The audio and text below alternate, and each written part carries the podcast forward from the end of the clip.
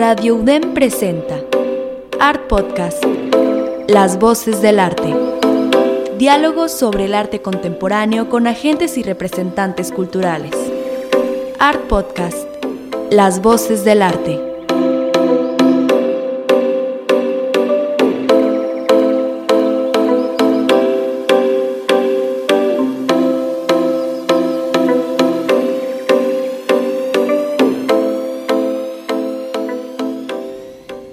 Soy Rebeca René y te doy la bienvenida a Art Podcast, transmitiendo todos los jueves en punto de las 2.30 de la tarde en Radio DEM 90.5 FM. Hoy continuamos el ciclo de arte sonoro y para esta tercera temporada de Art Podcast estamos colaborando con el Centro de las Artes de Conarte. Dicha alianza parte del mismo interés, difundir el trabajo de artistas y proyectos que se realizan utilizando nuevos medios, específicamente el arte sonoro, para que también el público en general tenga un mejor entendimiento de esta disciplina y bien que visiten el Centro de las Artes donde actualmente se presenta la exposición Estéticas en Revolución en la nave Generadores en la planta alta del Centro de las Artes.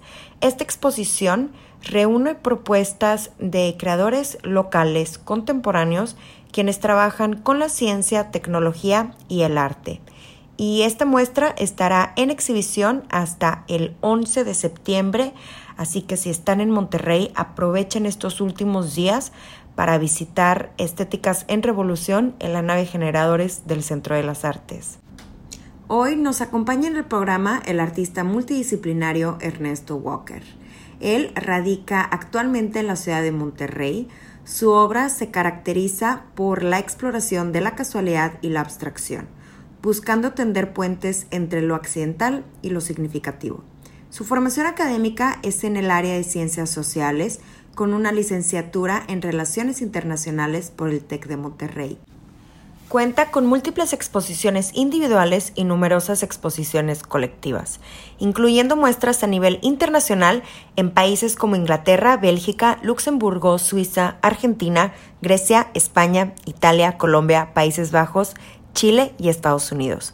Sus piezas forman parte de colecciones privadas en países como Italia, Inglaterra, Estados Unidos, Canadá, Argentina y México.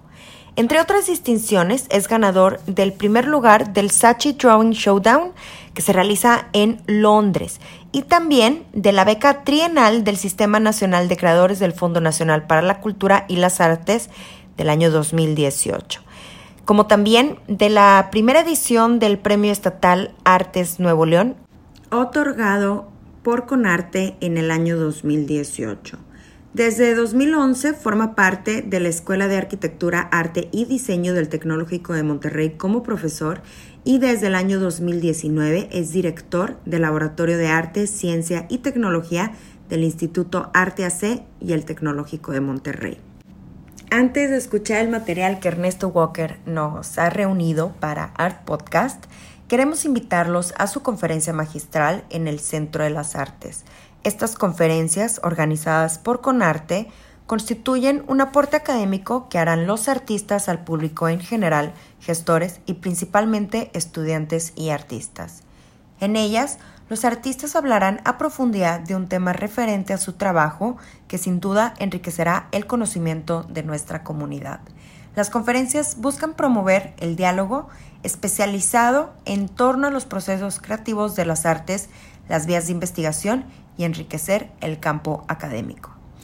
La cita es este sábado 10 de septiembre, donde estará el artista Ernesto Walker junto a Daniel Lara Ballesteros impartiendo sus conferencias magistrales.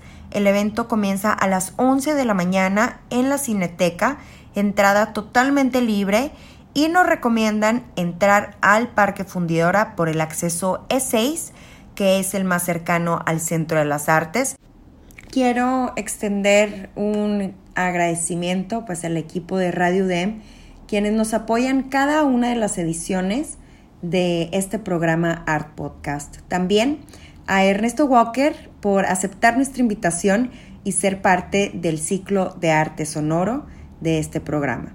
Asimismo, extendemos nuestro agradecimiento al equipo del Centro de las Artes, especialmente a Elisa y Paola, quienes han gestionado esta exposición Estéticas en Revolución en el Centro de las Artes.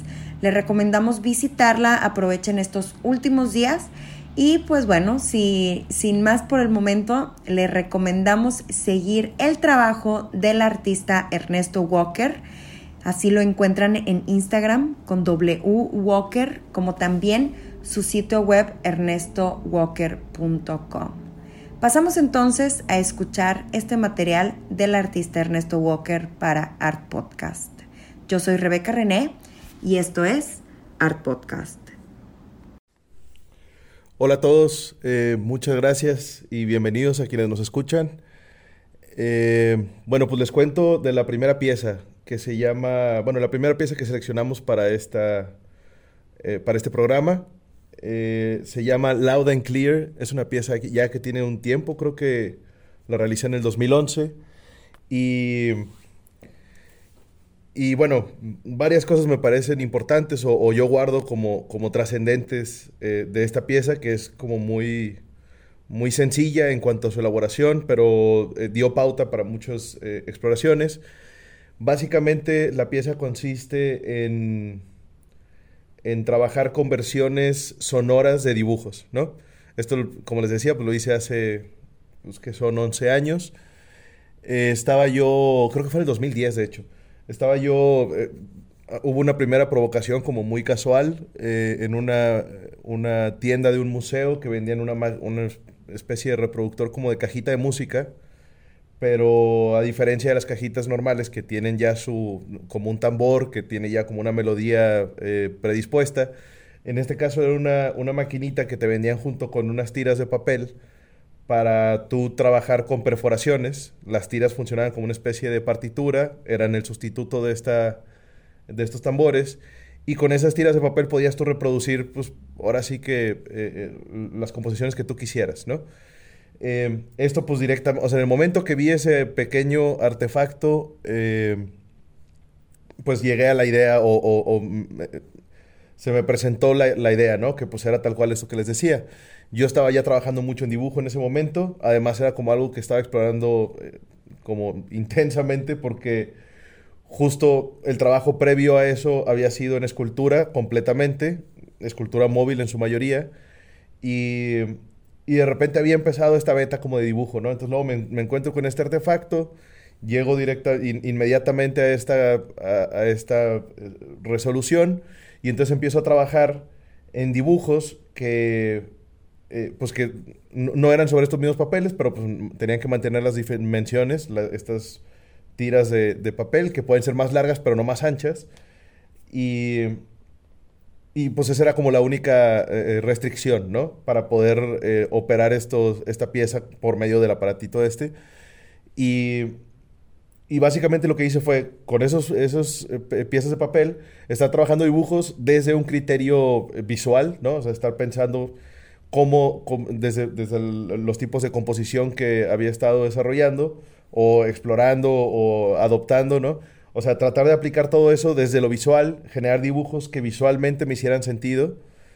Y, y bueno, después ya que tenía estos dibujos terminados, eh, pues la pieza básica, perdón, la maquinita esta pues funciona con, con perforaciones, como les mencionaba. Entonces, eh, pues lo que hice fue que las intersecciones que había, eh, bueno, me regreso un paso atrás, eh, fue tomar estos dibujos, estas tiras de papel como si fueran un renglón de una partitura, es decir, pues tienen, tienen cinco renglones, tienen todas las notas ahí como vistas por renglones, y, y, es, y entonces las intersecciones entre las líneas de los dibujos, y las líneas del pentagrama eh, las marcaba con perforaciones. Entonces al final teníamos esta, eh, pues este dibujo que además pues luego tenía como todo esta, este patrón de perforaciones que tenía que ver tal cual con los encuentros entre las líneas del, de la partitura y las líneas del dibujo y eso finalmente pues pasado por el, el aparatito este eh, pues generaba una melodía, ¿no?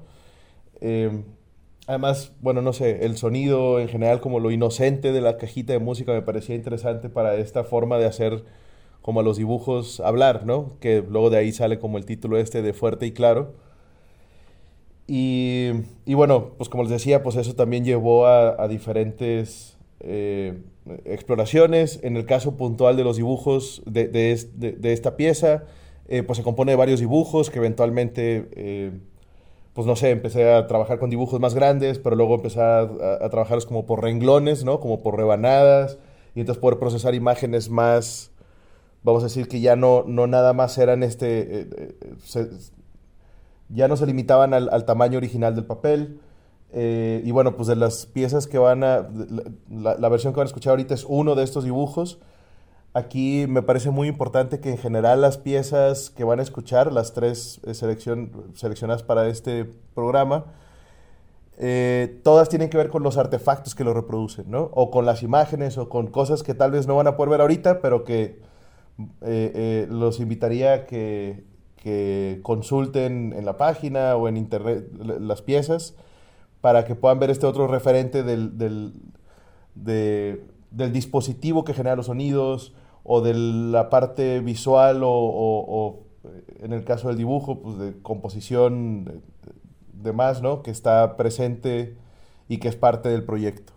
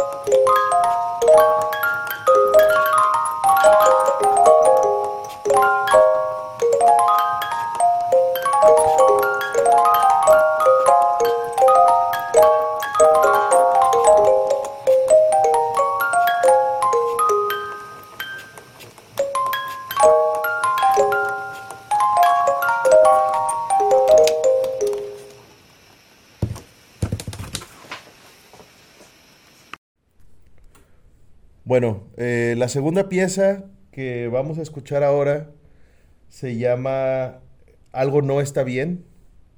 Aquí vale la pena mencionar que, eh, con Loud and Clear pudieron escuchar un dibujo completo. Eh, la pieza se compone de varios elementos. En este caso, eh, la pieza Loud and Clear es, un audio muy largo que tiene más que ver con, con, la experiencia en la sala, no tiene tanto que ver con una narrativa en la que tú tengas que escuchar de principio a fin.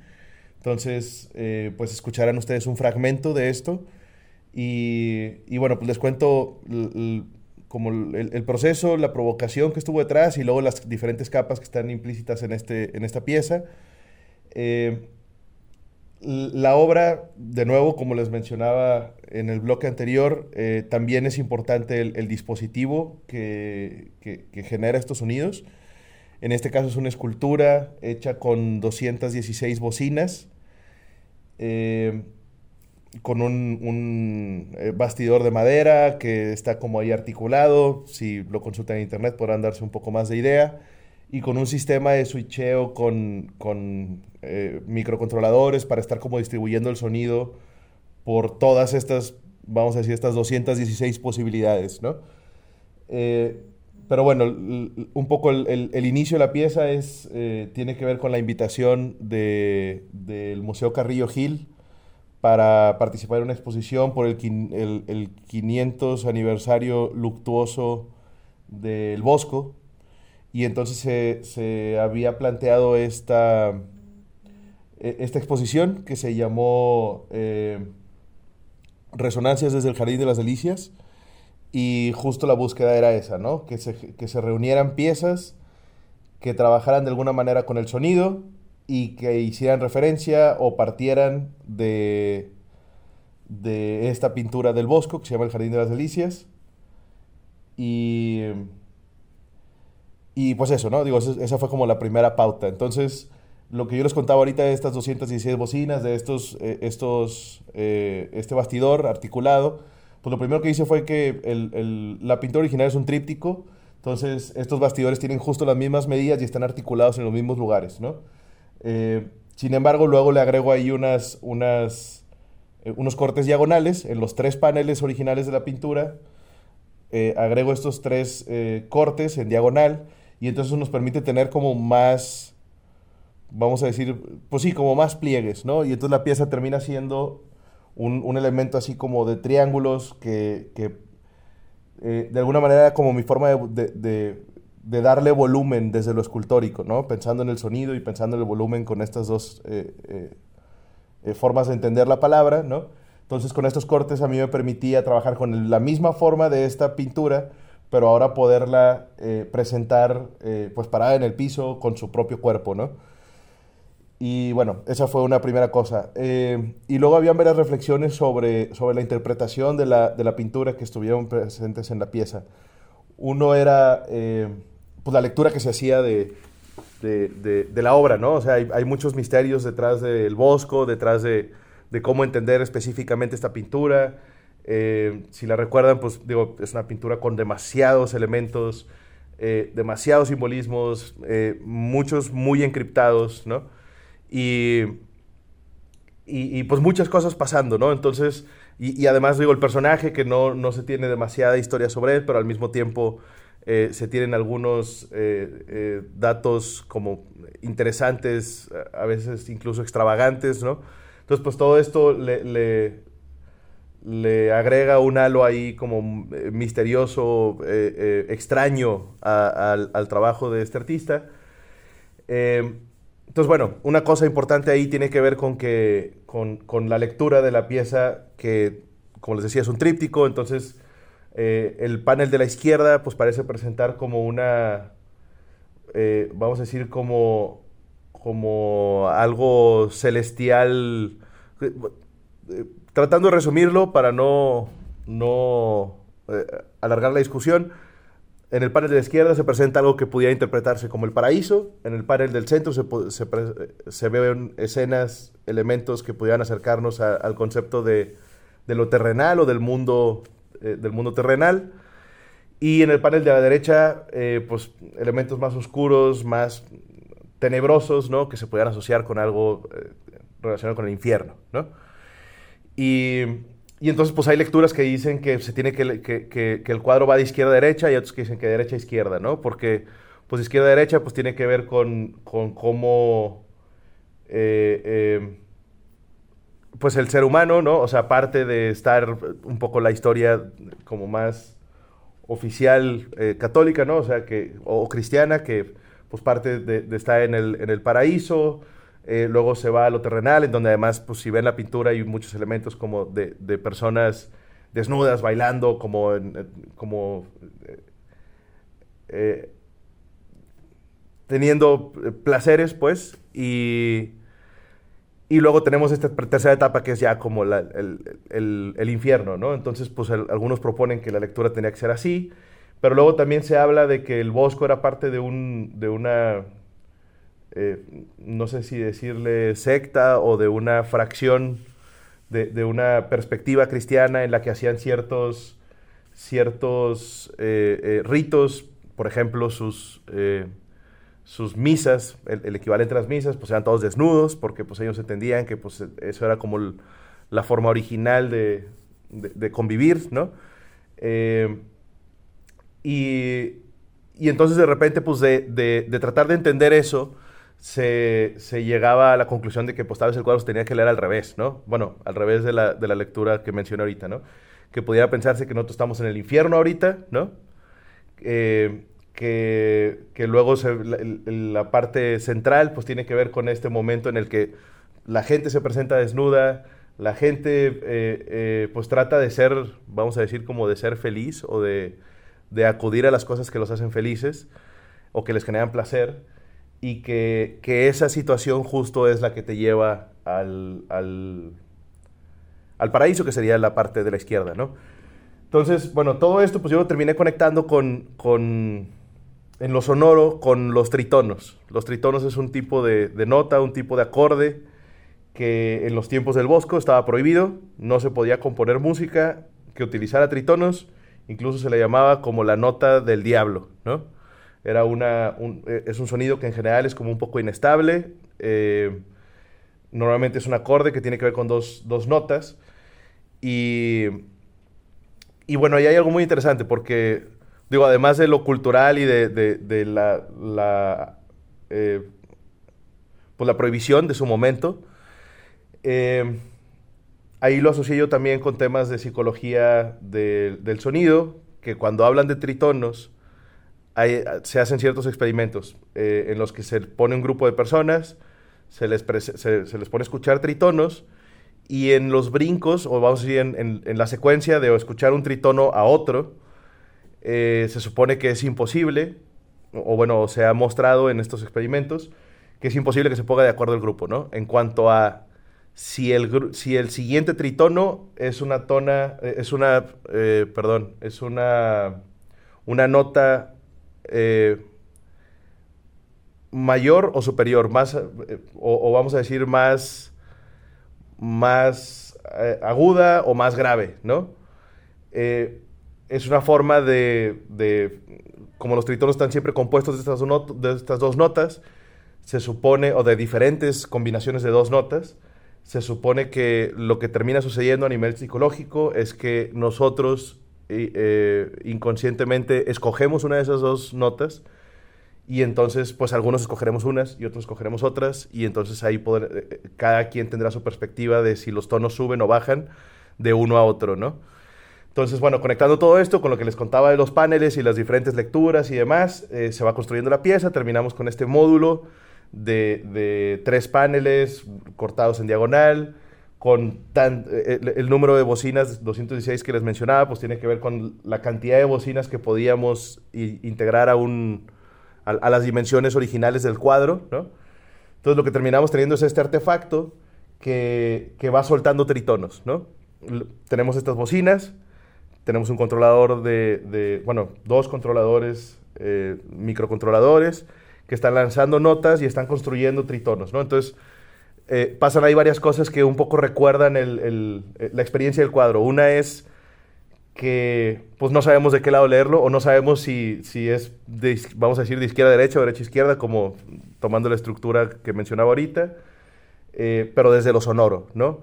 Luego otra cosa también es pues esta plétora de elementos que, que pues también eh, se van eh, eh complementando, pero al mismo tiempo eh, pues es, es, una lectura compleja, ¿no? O sea, de repente no sabes dónde está el elemento importante, no sabes cómo va la secuencia, eh, en qué parte del, de este plano o de estos paneles es donde está sucediendo las cosas o, o, a qué parte ponerle eh, principal atención, ¿no? Entonces, eh, pues eso sucedía también porque pues, las notas se lanzan de manera aleatoria en estos paneles, entonces no sabes qué bocina es la que va a estar sonando, ¿no? Sin embargo, eventualmente todas las bocinas suenan un, un tono a la vez, ¿no? Y bueno, y al final pues es esta cosa de que pues en, en cada, en cada sonido, que es, escucharán ahorita, son como campanas, ¿no? Cada sonido, eh, pues es la construcción de dos notas, o do, es el acorde, ¿no? De estas dos notas que generan un tritono. Y, y entonces pues tenemos también como esta pieza generando esa situación como un poco inestable, como esta lectura, eh, eh, vamos a decir, como polémica, ¿no? Desde lo sonoro en ese momento, ¿no? Y, bueno, pues espero que les guste. De nuevo los invito eh, a echarle un ojo por ahí en, la página a la, eh, pues a la escultura que genera estos sonidos.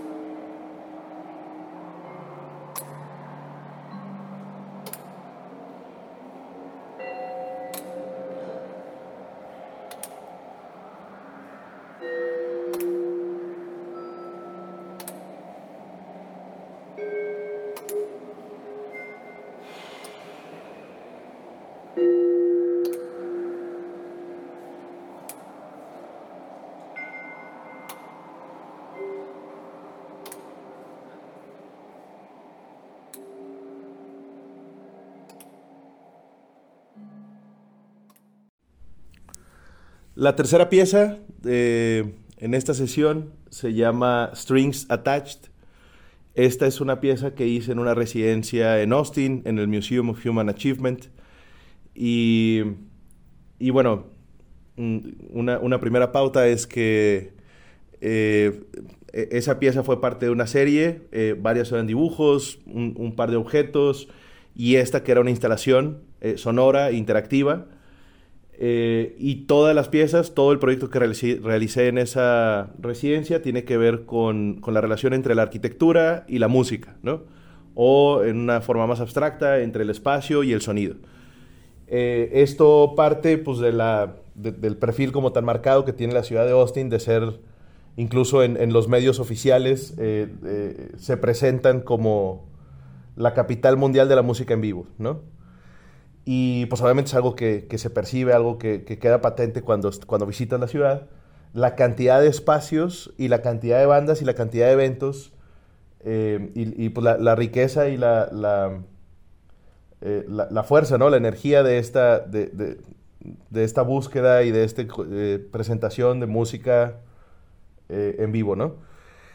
Entonces, eh, pues para mí fue interesante. Finalmente, el, sonido y el espacio por separado son cosas que, me llaman mucho la atención. En este caso, pues era la, la, ocasión de explorarlos juntos. Y, y bueno, los dibujos eh, son parte de esta, de, de esta exploración. de nuevo los invito a echarles un ojo ahí en, en la página. Pero pues la pieza, vamos a decir, como la principal o, la más eh, ambiciosa, pues era esta instalación que se llama Strings Attached, que básicamente consistía en que en, la sala del museo, al final de la, de la residencia, se, hizo una exposición. En la sala eh, tomé uno de los muros eh, y con un imán fui escaneando todo el, todo el muro, ¿no? Como pasando tal cual el, imán, arrastrándolo por todo el muro, así como generando, como una viborita, vamos a decir, como tratando de cubrir toda la superficie, desde el piso hasta el techo, eh, y marcando todos los puntos en los que el imán era atraído por algún elemento dentro del muro, ¿no? Que pues pueden ser obviamente, no sé, tornillos, varillas, en este caso era un muro falso, era, era de de tabla roca, entonces, pues no sé, tornillos, algún elemento por ahí de metal, alguna manguera que, de, metal que conduce cables o demás, ¿no? Eh, al final, pues eso, queda un poco como en misterio, pero pues la onda era identificar todos estos puntos con este eh, elemento magnético que nos permite como acercarnos a la construcción o a la estructura, ¿no? De, de, este espacio. Y luego ya teniendo esta, esta, esta lectura, eh, eh, toda esta como constelación de puntos, lo que hice fue eh, trazar cuerdas de guitarra, de guitarra eléctrica, uniendo estos puntos. Entonces, al final pues teníamos tantas cuerdas como pares de puntos había en, o, se, identificaron en, la pared. Y pues obviamente la posición, la ubicación y el largo de las cuerdas eh, pues tenía que ver con, esta misma eh, eh, estructura del muro, ¿no? La única regla que yo puse fue, pues obviamente, que se unieran estos puntos, que se trabajara con los puntos que, que tienen una atracción con el imán, y la otra era que no se cruzaran las cuerdas. Entonces, pues a partir de eso, todo lo demás, pues un poco ya estaba decidido por la construcción. Todas estas cuerdas les, les incluí sus, sus pastillas de guitarra eléctrica, y pues todo esto tenía una serie de conexiones para llegar a, a, un amplificador y, y, al final, eh, pues de alguna manera convertir el muro en un instrumento musical, ¿no? Y, y pues de ahí había varias, cosas que me parecían interesantes. Una, pues que, que las guitarras eléctricas también funcionan con, con magnetos, entonces había como una lógica ahí, como una una conexión entre el tipo de energía que genera el sonido y el tipo de energía que genera la, como la construcción del instrumento, ¿no? O la lógica del instrumento. También me parecía, eh, pues me parecía interesante esto de, de que, el, de que la, misma, la misma construcción nos terminaba diciendo eh, cómo iba a ser los sonidos que se pueden generar de ahí en este diálogo también con un instrumento de cuerdas, con, pues, no sé, algo que tiene que, más que ver con el tipo de música que podemos escuchar o una de las vetas más importantes del tipo de música que podemos escuchar en esa ciudad. Eh, y bueno, también obviamente la participación, la pieza, si pueden ver por ahí el video en, en la página, eh, se dan cuenta que, que, hubo mucha gente que, que, de manera instintiva terminó interactuando con la pieza. Obviamente eso era súper deseado, pero no sé qué tanto hubiera su sucedido igual en otros lados. Solo lo he presentado ahí, pero sí se notaba una, una búsqueda como muy muy inocente y muy entusiasta, ¿no? Como a, interactuar con este tipo de cosas, que pues obviamente los sonidos que nos presenta pues no son, no son escalas, no son algo con lo que al menos en, el primer encuentro podamos ponernos a componer, a, encontrarle una lógica más convencional, ¿no? Sin embargo, pues esto eh, pues para nada fue una barrera, incluso de repente ven por ahí gente que empieza a coordinarse y de repente desconocidos ya están unos trabajando con otros y están ahí como haciendo sus propios performances eh, en vivo, ¿no? Eh, y bueno, pues esta pieza que al final ustedes van a escuchar como, eh, pues es tal cual la grabación de, esta, de estas interacciones, de esta activación que sucedió en el museo. Otra cosa interesante sería que pues, una reproducción de esta pieza pues, implicaría un escaneo del, del siguiente muro y pues en realidad cada instrumento va a ser diferente, cada eh, eh, combinación de sonidos, la composición, la posición, todo lo que tiene que ver con, con, este, con esta configuración pues va a depender de cada una de las construcciones y de los espacios en los que, en los que se trabaje, ¿no? Y que de alguna manera pues al final nos termina haciendo que, que haya como esta relación más cercana o más eh, eh, autopoética ¿no? entre el sonido y el espacio desde lo que construimos eh, humanamente.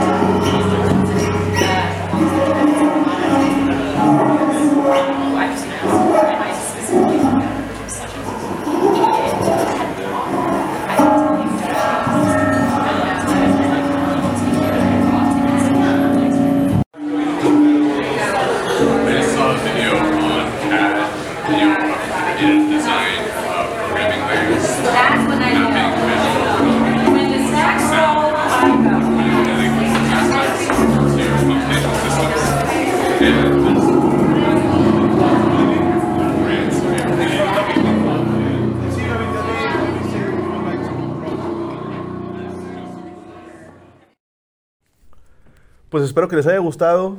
Eh, de nuevo, insisto, creo que es muy importante echarle un ojo a la parte física, bueno, o corpórea de los proyectos.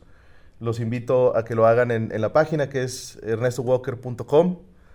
De pasada, pues ahí pueden conocer eh, más información sobre los proyectos, eh, ver también eventos que, que están por venir, invitaciones, eh, de los proyectos que mencionamos ahora, pues incluso ver, no sé, los dibujos que mencionábamos, más ejemplos de, de, cada uno de los proyectos, textos.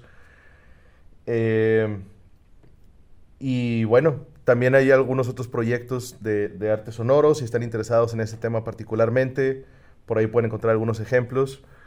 Eh, también los invito por ahí a conectarnos por medio de Instagram, que eh, mi Instagram es arroba Ernesto Walker. Por ahí pues estoy eh, eh, compartiendo, vamos a decir, como más el día a día, más actividades en el momento, procesos, cosas que van sucediendo, ¿no? insights sobre, sobre las exploraciones, el trabajo en el estudio, que pues es una, información un poco diferente a la página. En la página pueden encontrar ya la versión como más consolidada de cada proyecto, más, más profunda en cuanto al a la cantidad de texto, de información, de imágenes que están reunidas para cada, para cada proyecto. Eh, y bueno, pues, eh, pues muchas gracias. Radio UDEM presentó Art Podcast, Las Voces del Arte. Diálogos sobre el arte contemporáneo con agentes y representantes culturales. Art Podcast, Las Voces del Arte.